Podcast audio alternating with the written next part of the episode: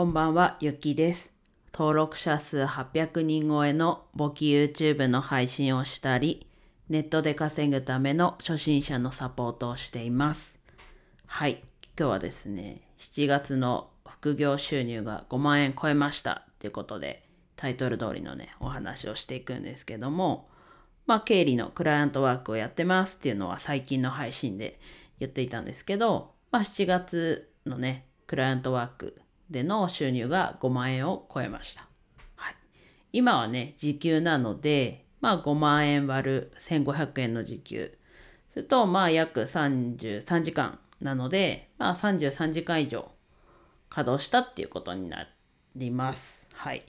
で、金額としてはね、一旦のこう目標として5万円を設定していたので、まあそれは達成しました。で、ただ稼働時間を考えるとね、ちょっとこう、働きすぎっていう言い方があれなんですけど、まあ金額の5万円っていう割には働きすぎ。まあね、時給が1500円なんて当たり前っちゃ当たり前なんですけど、こう、5万円に対して33時間はちょっと働きすぎかなとは思ってます。はい。で、この時給はね、最初のうち、慣れるまで時給っていうことで、まあちょっと慣れるまでがいつなのかはちょっと明確にはなってはないんですけども、まあ安定してきたら案件ごとに月いくらみたいな感じでやっていくことになるので、まあそうすると早くやればやるほど時給が上がるわけですよね。で、今ね、早くやればやるほど、こう、収入は下がるっていう形にはなっちゃいますけど、でも、結果的に今次は案件ごとっていうことになるのでね。うん。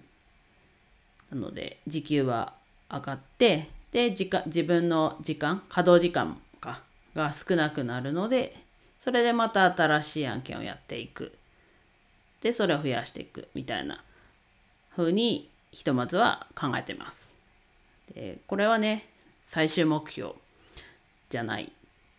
ね。稼働、それは稼働すればするほど稼げるっていうのはまあね、そりゃそうなのかなと。あまあそりゃそうなのかなというか、サラリーマン的な働き方なので、まあ今と変わんないよねっていうところにもなっちゃうので、まあここは最終目標ではないです。まあひとまずこの7月は5万円を副業収入目標にしてました。で次金額的に8月は10万円を目標にしてます。でこれがねまた変わらず時給で10万円ってなると、まあ、66時間稼働しなきゃいけなくなると。まあそれもね10万円達成するための一つの方法ではありますけどまあ案件ごとの報酬になることで、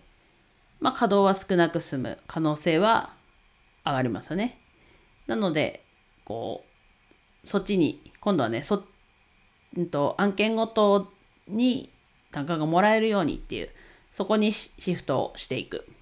っていうところが次のこうやるべきことというかかなと思ってます。はい。でこれからもねこう自分がやったことまあ例えばどういうことっていうと昨日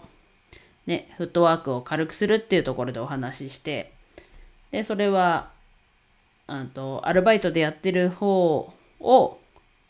から比重をこのクライアントワークに移すっていうところで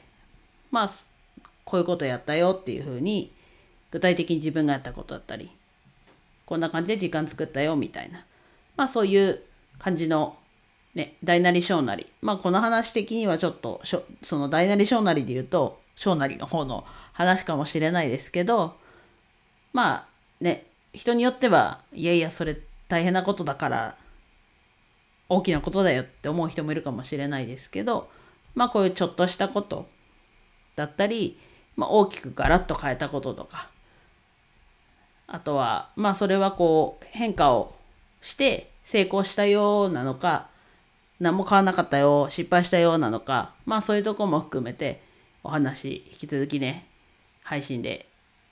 していきますはい今